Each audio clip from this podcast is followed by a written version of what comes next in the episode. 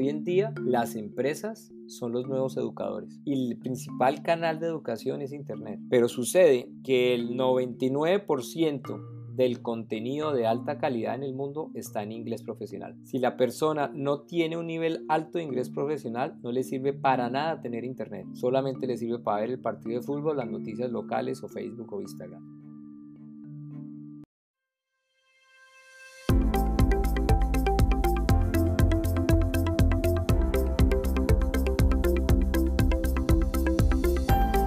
Bienvenidos a Creando la TAM, un podcast donde conversamos con emprendedores e innovadores de Latinoamérica para conocer sus historias y a través de ellas inspirarte a seguir tus ideas.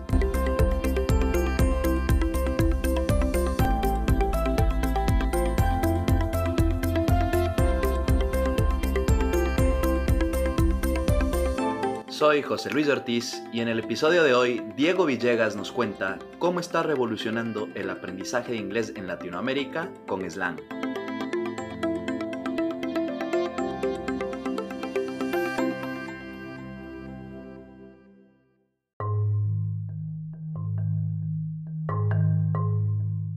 Hoy en día es posible aprender inglés desde la comodidad de nuestros hogares e incluso smartphones.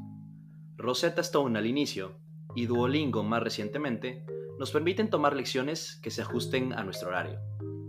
Sin embargo, si hablas sobre el tema con Diego, te dirá que estas opciones no se ajustan a las necesidades de profesionales, quienes necesitan aprender inglés principalmente para su trabajo. Slang es una plataforma para aprender inglés enfocado en áreas o verticales profesionales. Si eres médico, tienes un curso de inglés para medicina. Si trabajas en contabilidad, existe un curso de inglés para contadores. Si trabajas en recursos humanos, puedes tomar un curso de inglés para esa disciplina. Y así sucesivamente. La experiencia de Diego manejando su primera empresa en la industria de oil and gas, su paso por MIT para el MBA y su deseo constante de tener un impacto en Latinoamérica le llevaron a empezar Slang e innovar la manera en la que los profesionales están aprendiendo inglés en la región. Acompáñame a conocer su historia. El deseo de aprender y perfeccionar el idioma inglés siempre estuvo presente en la vida de Diego Villegas.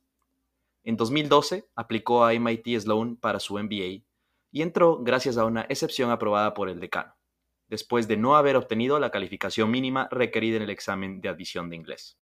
Años más adelante, esta y otras experiencias llevarían a Diego a fundar Slang, para ayudar a profesionales a aprender inglés profesional en su industria o área de negocio. De niño, en su natal Neiva, en Colombia, su colegio no era bilingüe, y en un año de secundaria, su padre le prometió un viaje a Estados Unidos para aprender inglés si sacaba buenas notas de ese año. Al final del año, Diego cumplió con su parte de la promesa.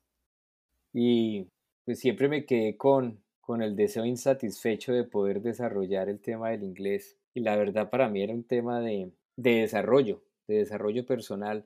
Y, lo, y seguro para él también lo era y él sabía la importancia. Creo que al final nunca me envió más por miedo a perderme, porque yo de alguna forma siempre era una persona muy inquieta y muy eh, explorador. Y creo que él siempre tuvo miedo de que, de que me fuera y no volviera. Pero bueno, nunca lo sabré. Y así fue como me tocó después comenzar a estudiar inglés por mi parte estando en Colombia a través de diferentes software y diferentes herramientas y, creo que es la realidad de, la mayoría del mundo estudiando inglés y, muy rápidamente me di, que, me di cuenta que, que lo que existía en el mercado realmente no era para nada bueno.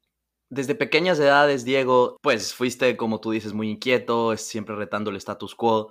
Eh, en parte por eso tal vez te quedaste sin el viaje a Estados Unidos en secundaria. Pero luego cuando, cuando estabas empezando la universidad te convertiste en, en, emprendedor por necesidad. Empezaste, empezaste una empresa que pues le fue bastante bien por los próximos años. Cuéntanos cómo fue esa, esa experiencia. Sí, realmente fue, fue a partir de una tragedia familiar. Eh. Yo estaba en, en el segundo semestre en la Universidad de los Andes y recuerdo que, que mi papá nos llevó de Neiva a Bogotá, con todo el trasteo de eh, lo típico cuando uno va a, va a comenzar el, semestre después de unas vacaciones. Nos dejó en el apartamento y él salió al otro día para Venezuela como a los 3, 4 días recibimos una llamada de que el avión de él se había estrellado.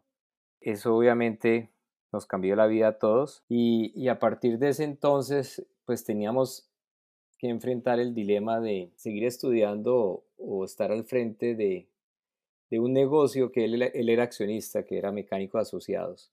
Era una empresa contratista en el Huila, que en su momento, entre otras, estaba pasando un momento financiero muy difícil, estaba a punto de, de entrar en quiebra. Y decidimos con mi hermano apostarle a la compañía y dedicarnos 100% a ella. A partir de ese entonces comenzamos él y yo a turnarnos un año, el uno estudiaba, el otro año el otro trabajaba. Y así duramos como unos 7, 8 años para poder terminar la carrera en la Universidad de los Andes. Y en ese entonces, pues éramos bastante jóvenes. Yo tenía 17 años, él tenía 19 años y no teníamos ni idea de, de qué era administrar una compañía de petróleo y gas. En, general, digamos, fue una experiencia muy bonita. Por, por 18 años la desarrollamos. Al final teníamos 5.000 empleados en, con varias unidades de negocio y creo que era la compañía de servicios de operación y mantenimiento y proyectos de las, de las principales de Colombia.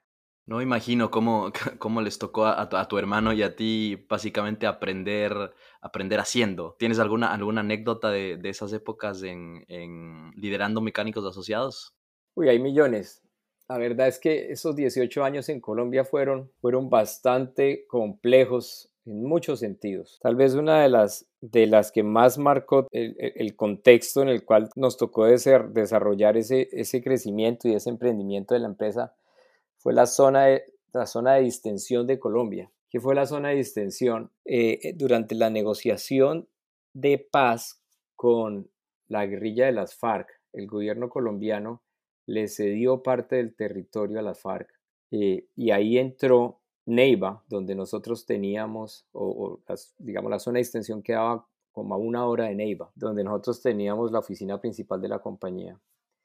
Y, fue unos días muy complicados. Recuerdo que uno de, uno de los aviones que yo tomaba de Neiva a Bogotá, que era un vuelo comercial, eh, esa, en una semana cualquiera fue secuestrado el avión y lo, lo aterrizaron en una de las carreteras de, de Colombia y secuestraron a, toda la, a todos los pasajeros del avión. Entonces llega uno en un momento dado a decir eh, si vale la pena lo que estoy haciendo, cómo podemos hacerlo mejor, cómo podemos protegernos, cómo podemos proteger a los empleados, pero son retos de emprendimiento que normalmente uno no tiene en otros países.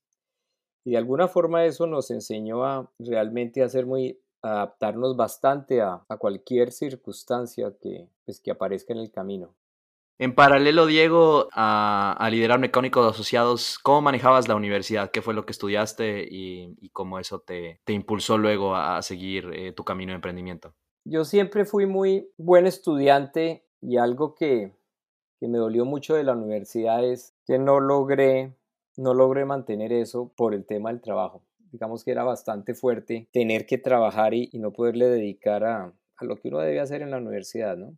Entonces, un semestre en particular que perdí como tres materias y casi pierdo una beca que la universidad me ha dado. Digamos, toda, la, toda la carrera mía fue becada por la Universidad de los Andes. Yo estudié comencé estudiando física y después hice doble programa con ingeniería industrial, pero hay que mantener cierto promedio para lograr tener la beca. Y bastante bien, pero en, en, un semestre en particular que me dediqué a trabajar bastante fuerte y descuidé los estudios, casi pierdo la beca y para mí fue como un campanazo de alerta de, de, tratar de balancear más el tema. Y ahí fue donde comencé a alargar un poco, como disminuir la carga académica y comenzar a alargar un poco como la fecha de grado. Al final caí en cuenta y, y así manejé el resto de la universidad y era realmente yo tomaba las materias que me interesaban para el negocio y creo que, creo que eso es algo bien importante. Al final uno estudia para uno. Para nada yo necesitaba un diploma, para nada necesitaba el grado desde la óptica de que yo tenía mi propia empresa. Entonces eh, comencé a tomar las materias que me interesaban, asistía si el profesor era bueno y si no, no. Y todo, de ahí para adelante toda mi vida digamos, académica de aquí con el MBA fue muy similar en MIT. Es un tema, se volvió un tema más de, de hobby, o sea, y realmente yo me gozaba las cosas porque pues salía a aplicarlo en el negocio. ¿Qué tipo de materias en, en, los Andes tomabas? ¿Eran de administración, un poco más de finanzas? ¿Cuáles fueron las que, las que se conectaron más a, a lo que hacías en, en, la empresa? Me fui muy por el lado de operaciones y de finanzas. Eh, operaciones porque pues en el tema petrolero hay mucho tema de manejo de proyectos que requiere un entendimiento muy claro de, pues, de todo lo que es una operación en general, las probabilidades de que las cosas se den, cuál es la ruta crítica de algo, etc. Finanzas desde la óptica que yo manejaba siempre las finanzas de la compañía. Y algo interesante es que en esa época no existía el, el ecosistema de venture capital que hoy en día ya está más desarrollado en Latinoamérica. Entonces, para mí el tema de finanzas era algo de supremamente importante. La compañía tenía que ser autosuficiente y realmente la única capacidad de fondeo era el, sistema financiero, la banca. Entonces, nos volvimos bastante sofisticados en eso eh, con un muy buen manejo de, pues, de todo el sistema financiero hasta el punto que nos llegaron a prestar más de 100 millones de dólares toda la banca y, con operaciones bastante sofisticadas, desde en dólares como en pesos, eh, también eh, con protecciones cambiarias como, como swap, que es digamos forward en varias fases a, a varios años. En fin, casi que nosotros empujábamos a la banca a innovar en esos, en esos años eh, precisamente para poder lograr tener el financiamiento que nosotros necesitábamos. Pero es algo, hoy es una gran ventaja para los emprendedores que pueden contar con capital de riesgo. Definitivamente, como, como comentas, hace, hace 15 años el ecosistema de, de, venture capital, de capital de riesgo en Latinoamérica era muy diferente a, a como es ahora. Incluso yo creo que en el 2015 era muy diferente a como es ahora. Definitivamente había un despegue desde el 2017 eh, hasta la fecha en, la cantidad de, capital de riesgo que había en la región. Me mencionabas que, la empresa en el 2007 facturaba cerca de 200 millones de dólares al año, o sea, les, les, iba, les iba bien. ¿Por qué vender la empresa en el 2007 cuando las cosas, las cosas iban bien? Me imagino que fue un cambio bastante radical el hacerlo y luego decidir mudarte a Estados Unidos para estudiar. Sí, en ese momento nosotros vendimos la empresa en dos, en dos tramos. En el 2007 vendimos un primer 70% de la empresa y en ese entonces estábamos vendiendo como 35 millones de dólares.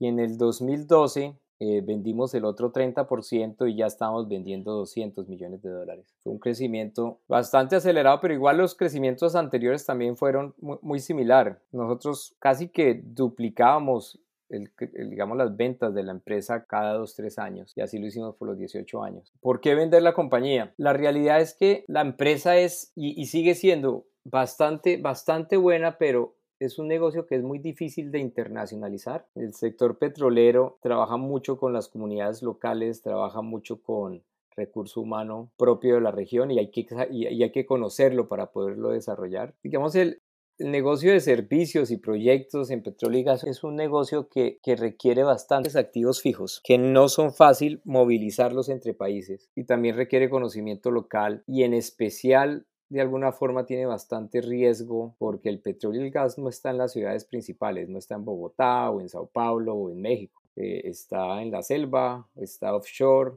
y por las connotaciones de Colombia, pues el riesgo, el riesgo de seguridad es altísimo, de secuestros, de, de, atentados, etc. Entonces había una serie de combinaciones que, que, hacían que el negocio no fuera tan fácilmente escalable. Con todo eso, pues lo escalamos desde tal vez un millón de dólares a 200 millones de dólares. Si nosotros hubiéramos nacido en Texas, seguramente la compañía hubiera escalado mucho más rápido y no tuviera no nos hubiéramos desgastado con tantos riesgos que, que al final se materializaban y tenía uno que, que lidiar con las consecuencias.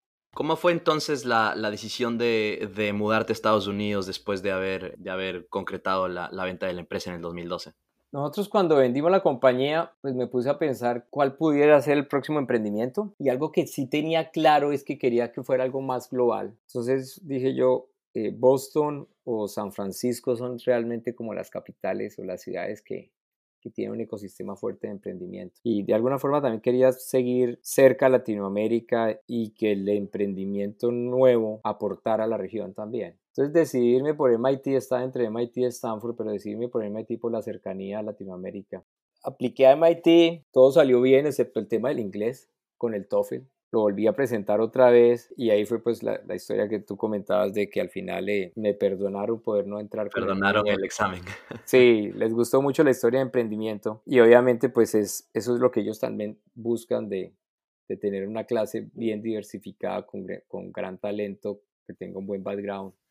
Entonces les gustó la historia de emprendimiento y, y bueno, y entré a MIT Y ya estando acá, comencé a explorar como diferentes alternativas. Viendo todos mis compañeros del MBA que realmente el, programa donde estuve que se llama el Sloan Fellows Program, que es un programa como mid-career, es decir, para directivos de empresas que ya tengan un, un background de varios años. Ese programa resulta ser que es el más internacional de todo MIT, no recuerdo bien, pero casi que el 90% de la clase es de fuera de Estados Unidos. Entonces tiene un gran componente de estudiantes de Asia, de, de Oriente Medio, de África, de Latinoamérica, de Europa, etc. Y eso para mí fue un termómetro muy claro del problema tan grave que es la falta de inglés profesional a nivel mundial. Y yo decía, si mis compañeros que están aquí en el MBA de MIT, que es la mejor universidad que existe en el mundo, tienen esos problemas de comunicación, ¿qué será el resto del mundo? O sea, si, estamos hablando de, de ese grupo élite y que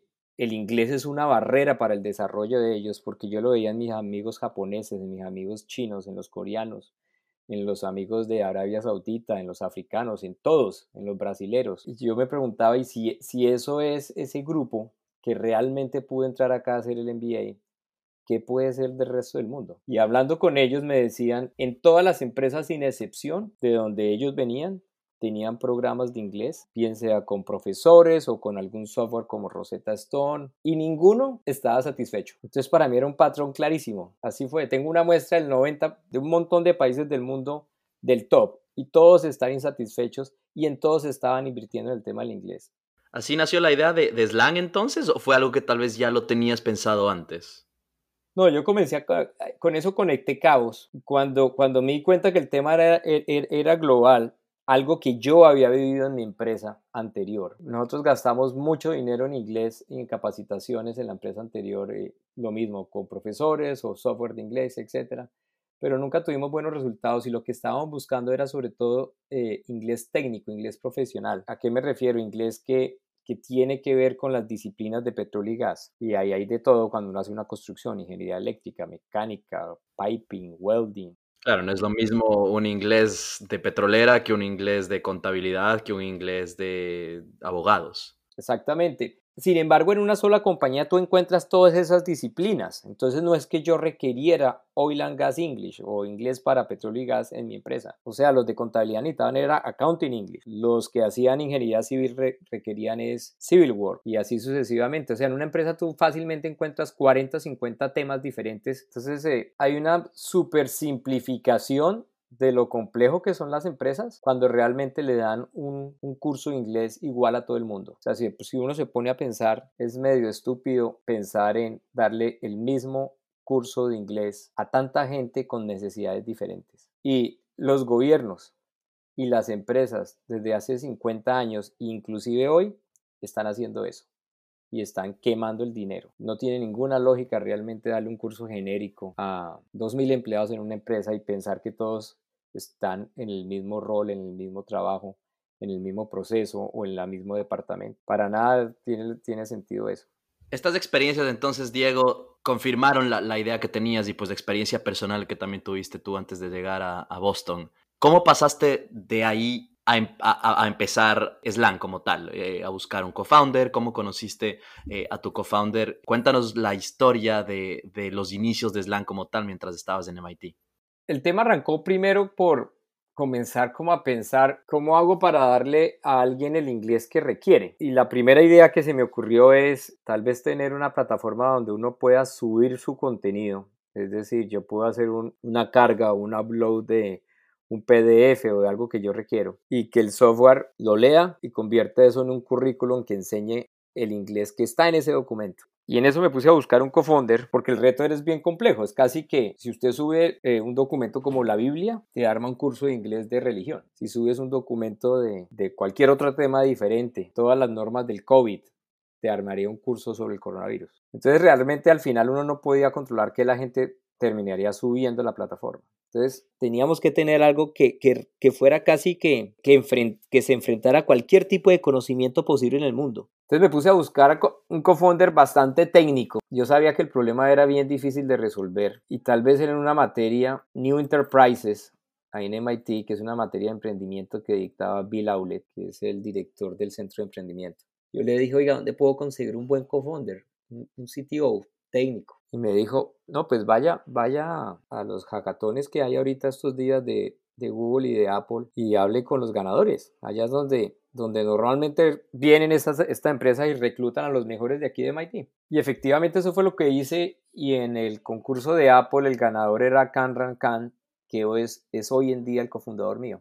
Y bueno, pues le, le, presenté la idea. Llegaste al curso y te le acercaste y le dijiste, pues tengo esta idea, ¿te unes? ¿Cómo fue? Fui allá y, y Kanran estaba diseñando un juego en ese concurso de Apple sobre torres y cañones y algo bien interesante. Bueno, yo me la acerqué y le dije, oye, qué chévere ese juego. Y ahí le, como que establecimos contacto y comenzamos a hablar y le, le, di, le di mi tarjeta a Canran y le dije, oiga, tengo una idea de negocio que me gustaría contarle. Si le, si le llama la atención, pues podemos seguirla desarrollando, pero quisiera ver qué opina.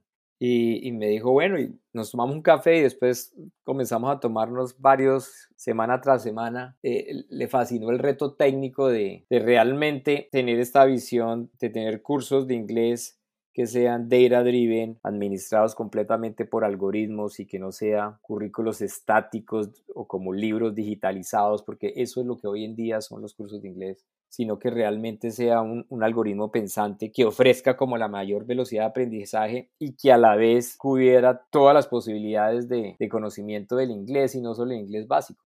Desde una perspectiva, Diego, de, usuario, además de tener inglés para diferentes profesiones o diferentes verticales profesionales, ¿cuál es la propuesta de valor de Slang?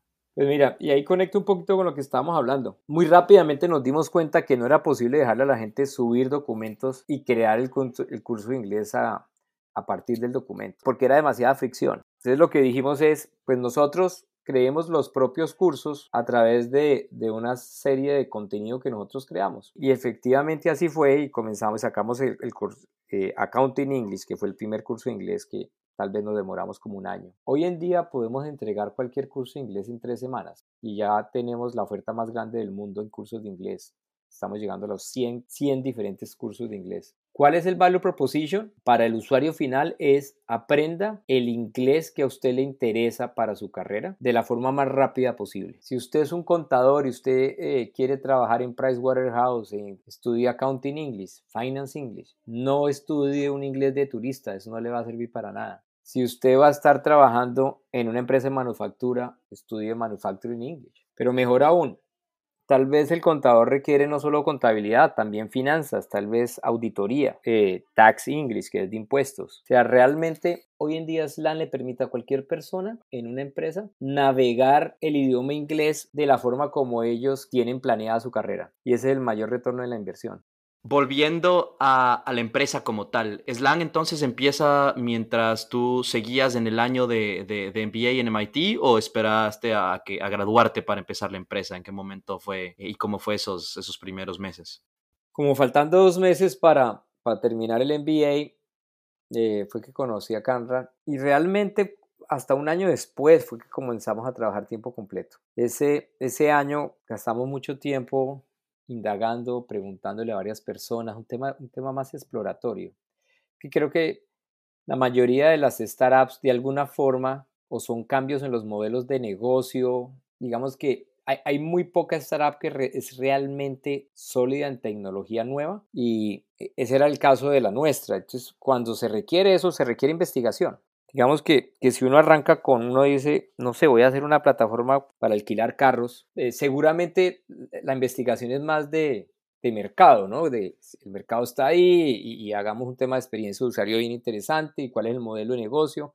Puede haber innovación en el modelo de negocio, pero en el caso nuestro no sabíamos cómo realizar cursos de inglés profesionales usando Machine Learning y que fueran completamente automatizados y data driven los podríamos haber hecho, los pudimos haber hecho tal vez eh, manuales, como hoy en día se hacen todos los cursos de inglés, y después se los dan a un ingeniero de desarrollo y a unos diseñadores gráficos y ellos lo ponen en una app, pero realmente nosotros lo que queríamos era, era llevar la tecnología a otro, a otro nivel, y eso nos tomó como, como un año realmente de muchas entrevistas con diferentes personas y asesores aquí en el ecosistema de MIT de Harvard el modelo de, vender, o sea, de, que sea B2B, que además sea de suscripción, eh, ¿en qué momento lo, definieron? Cuando, cuando ya estaba como comercial, al puro comienzo, nos dimos cuenta que agregamos valor a las empresas porque es que las, em, de una forma más directa, porque las empresas de alguna forma estaban abandonadas. Es que el sector de B2B no se ha prestado tanto para la máquina de marketing que la industria de inglés ha tenido tradicionalmente si todo el mundo se pone a pensar, las marcas de las empresas que enseñan hoy en día inglés son marcas muy fuertes en marketing con un presupuesto de marketing gigante. Y es porque la solución realmente no es buena. Lo que hacen es jugar con el deseo de la gente. Las empresas no se prestan para eso porque ellos tienen un proceso establecido más serio y prueban, digamos, las plataformas y dicen no gracias o sí me, o sí me sirve, etc. Entonces el B2B, el sector del B2B estaba realmente abandonado y el sector del B2C estaba al revés como congestionado con tanto marketing. Y nosotros por tener una solución de, inglés profesional que va bastante, hace, tiene muy buen fit con el B2B, decidimos irnos por ahí y no entrar en este juego de gastar millones de dólares en marketing para que, convencer a la gente de que pague. Creo que, creo que uno en esto tiene, pues yo toda la vida he hecho negocios de una forma muy honesta y, y en eso hay que, hay que hacer hay que ser bastante ético. Creo que al final de cuentas es un desarrollo de empresa lo que hay que hacer y el producto va madurando y se debe basar en una calidad del producto y no en unas campañas de marketing. El marketing es importante en cierto momento para dar a conocer eh, a ciertas audiencias el producto, pero debe tener ese, canal de comunicación y ya, pero cuando, cuando, el market, cuando la empresa se vuelve central el tema de marketing es algo que, que realmente yo no, no comparto. Sí, parece que, que Slang entonces es una empresa bastante enfocada en producto, que, al final es el diferenciador más grande, más grande que tienen. Cuando empezaste en el 2017, Diego, cuando empezaron con Camran, ¿tenían el, dinero para, para, iniciar la empresa? Eh, ¿Fue un poco de bootstrapping? ¿Cómo fue el tema de, levantamiento de capital en esa época?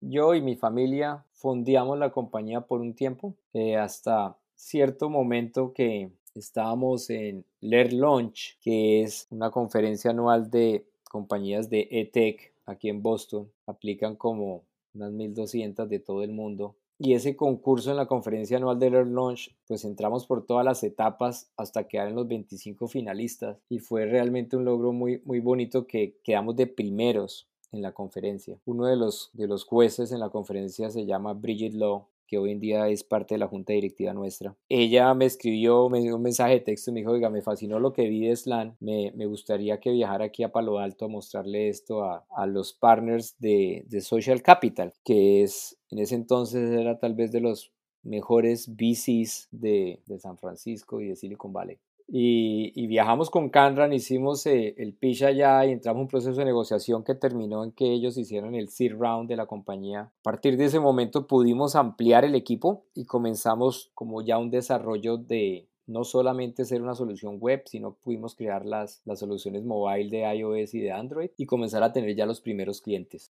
Un tiempo después estábamos buscando cuál era el mejor partner en la región de Latinoamérica eh, y evaluamos bastantes eh, venture capitals. Terminamos eh, escogiendo, en mi concepto, el mejor VC que, que, hay en Latinoamérica que se llama AllVP. Son tres partners, Federico, Fernando y Antonia.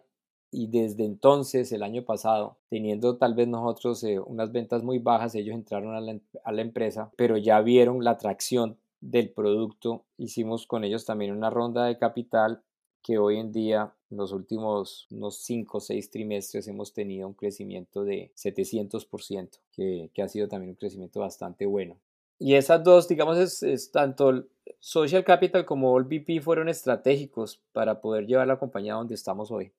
Volviendo un poco a los inicios, ¿Por qué empezaron con, el idioma español? Entiendo que ahora acaban de abrir operación en, Brasil hace unos meses con eh, idioma portugués, ¿no es cierto? Para enseñar a gente que habla portugués, para enseñar inglés. ¿Tienen planes de expandir a más idiomas eh, a futuro? ¿Y por qué empezaron con, el español? Sí, eso es una muy buena pregunta y es una, y es una decisión estratégica. Y es otra crítica, digamos, grande que le tengo a toda la industria de inglés. La competencia de la industria de inglés no ha sido en en cómo enseñar inglés mejor y de pronto ir más allá del inglés básico y cubrir inglés profesional, sino que la competencia de ellos es se quedan en un inglés básico y comienzan a sacar un montón de lenguas, entonces le enseñan a los, a los italianos inglés, a los franceses inglés, a los alemanes inglés, a los españoles inglés, y así sucesivamente, hasta el punto que tal vez, no sé, Duolingo tiene como 30 lenguas y Rosetta Stone tiene como 25. Para mí eso nunca ha tenido lógica, porque es que no, eso no tiene ningún beneficio para el usuario final. ¿De qué le sirve para alguien que habla español que alguna de estas apps enseñen 30 idiomas? Pues al final yo, yo necesito aprender ese inglés, ¿no? Entonces, sean, toda la expansión de la industria ha sido más una expansión comercial en vez de una expansión de, de agregación de valor no van más allá del inglés básico y no, no le agregan más valor al usuario final. Nosotros hicimos exactamente lo opuesto. Dijimos, escojamos una sola lengua y hagámoslo bien y enseñémosle, digamos, yo particularmente tenía, y eso conecta con lo que te decía de, quería hacer algo en MIT por el tema de, de tener la cercanía con Latinoamérica y seguirle aportando a la región. Y así fue. Le dije, Canran, los latinos en Estados Unidos tal vez es como un 25%, igual está todo Latinoamérica. Comencemos con a los que hablan español enseñarles inglés y comencemos a ampliar el portafolio y quedémonos ahí un rato mejorando el valor agregado al usuario final y al cliente B2B. No nos distraigamos metiendo portugués, alemán, eh, francés, etcétera, por un buen rato. Y así fue, nos quedamos como un año y medio en eso acabamos de abrir portugués y fue porque los clientes de México, eh, algunos de ellos tienen presencia en Brasil y nos pidieron que si podíamos ampliar los contratos para cubrir los empleados de ellos de, de Brasil. Claro, ya es una decisión porque lo estamos haciendo para agregarle valor a ellos, no, no por un tema diferente. Nos tomó solo ocho semanas migrar todos los cursos nuestros y crear el producto para el mercado brasilero porque nuevamente la arquitectura nuestra es bastante flexible y modular que nos permite realmente eh, ampliarnos a otras lenguas con cierto grado de, facilidad. En el largo plazo eh, debemos cubrir tal vez las principales 20 lenguas que existen. En ese momento pueda que seamos muy parecidos en esa oferta a, a demás herramientas que hay, pero con una diferencia. Para nosotros lo primordial es el catálogo de inglés profesional, eh, llegar tal vez a unos 500, 1000 cursos de inglés y la segunda prioridad son las lenguas. Pero en este momento nos sentimos cómodos en hacer esas expansiones porque ya llegamos a un punto de madurez en el tema de inglés profesional que no nos sacrifica eh, como la visión de Professional English por tener que hacer las lenguas. Vamos a comenzar a ver más lenguas en los próximos 2-3 años con seguridad. Excelente, qué bueno. Esperamos ver ese crecimiento de, de, Slang en los próximos años. En el mediano y largo plazo, digo, ¿cuál es la visión que tienes para Slang? Yo sueño con que cada cargo o título que exista en, en LinkedIn tenga un homólogo de curso de inglés profesional. Es decir, ya no solamente cursos de inglés por industria, sino que alguien de, no sé, imagínate cualquier cargo en LinkedIn, gerente de compras en Toyota pueda realmente encontrar todos los cursos de inglés que requiere y tener un career path que es como un desarrollo de carrera con cuatro o cinco cursos que, le aportan a, a, ese cargo. ¿Cuántos cargos hay en LinkedIn? 10 mil o 20 mil. Ese es el sueño, tener una plataforma que realmente le permita a cada persona tener eso. Y una vez tengamos eso, volvernos los certificadores de inglés, es decir, que la gente pueda demostrarle a sus compañías y a sus empresas o en las universidades como me pasó a mí para poder entrar a MIT con el TOEFL, que puedan decirle, oiga, yo sé inglés, pero no un inglés genérico, sino que yo tomé el test de inglés de Accounting English o tomé el, el test de inglés de Drilling para Oil and Gas entonces, que realmente que Slan sea una plataforma donde en un job posting cualquier empresa diga se requiere 80% eh, del test número XYZ de Slan. Entonces, al final, eh, facilitar, digamos, esas, esas credenciales en, el mercado laboral y en el mercado de, admisiones en universidades, etcétera, ese es el largo, en el largo plazo, creo que es el aporte grande que puede hacer Slan. Pero además de estar agregando valor, Diego, a los, pues a los empleados, ¿no es cierto? A los usuarios finales que están aprendiendo inglés con, con tu plataforma, con Slang, también están agregando valor a las empresas como tal. ¿Cuál, ¿Cuál es la motivación de una empresa para comprar Slang y ofrecerle eso a sus trabajadores, además de pues ver eh, frutos propios porque mis trabajadores, mis empleados ahora saben más inglés? Es, así de sencillo, es la misma motivación de darles internet. porque una empresa le da internet a un empleado? Te lo juro que no es para que vean Facebook o vean el partido de fútbol. Ellos le dan internet para que tengan acceso al conocimiento, porque a través del internet Si alguien trabaja en digital marketing, puede ver un blog, puede consultar algo, puede tomar un curso de algo en YouTube, puede seguirse desarrollando. Hoy en día las empresas son los nuevos educadores y el principal canal de educación es Internet. Pero sucede que el 99% del contenido de alta calidad en el mundo está en inglés profesional. Si la persona no tiene un nivel alto de inglés profesional, no le sirve para nada tener internet. Solamente le sirve para ver el partido de fútbol, las noticias locales o Facebook o Instagram. Y así ya lo están entendiendo los gobiernos, lo están entendiendo las universidades y los están entendiendo las empresas. Que sin un inglés profesional es un empleado que es analfabeta. Para mí la, falta de inglés profesional es el, el, analfabetismo moderno y esa es la misión de SLAN, es erradicarlo y ayudarle a la gente a que realmente pueda seguirse desarrollando de forma autónoma. Porque la realidad es que hoy en día las universidades es el comienzo de la educación de la gente. De ahí en adelante la gente sigue estudiando de forma autónoma. E, es increíble ver cómo un, developer muchas veces en una universidad no le enseñan a hacer código, pero e, ellos aprenden eh, y se abren camino y se vuelven muy fuertes en como developers, pero siempre que sepan inglés, porque si van a Stack Overflow, por ejemplo, que es donde están todas las preguntas y respuestas para los developers, eso no está en idioma local. La mayoría del contenido está en inglés y lo que es de alta calidad está en inglés. Pero eso pasa en todas las carreras. Todo el material de primera mano del COVID que se genera, de, de cuáles son las vacunas, de cuáles son los síntomas, etcétera, etcétera, está en inglés. Totalmente de acuerdo. Yo lo pondría como que el, idioma del mundo en los últimos años y probablemente por los años venideros desde el inglés. Entonces, totalmente de acuerdo contigo en que, en que si, no, si no sabemos eh, inglés de, de, nivel profesional, nos estamos perdiendo de mucho contenido y de muchas posibilidades también de crecimiento personal y profesional. Sí, y así lo ven las empresas. Es un tema de competitividad, es un tema de know-how y así de sencillo, es como la base. No puede existir un, e, departamento de, entrenamiento en una empresa que no esté pensando en cómo mejorar el, inglés profesional de su gente.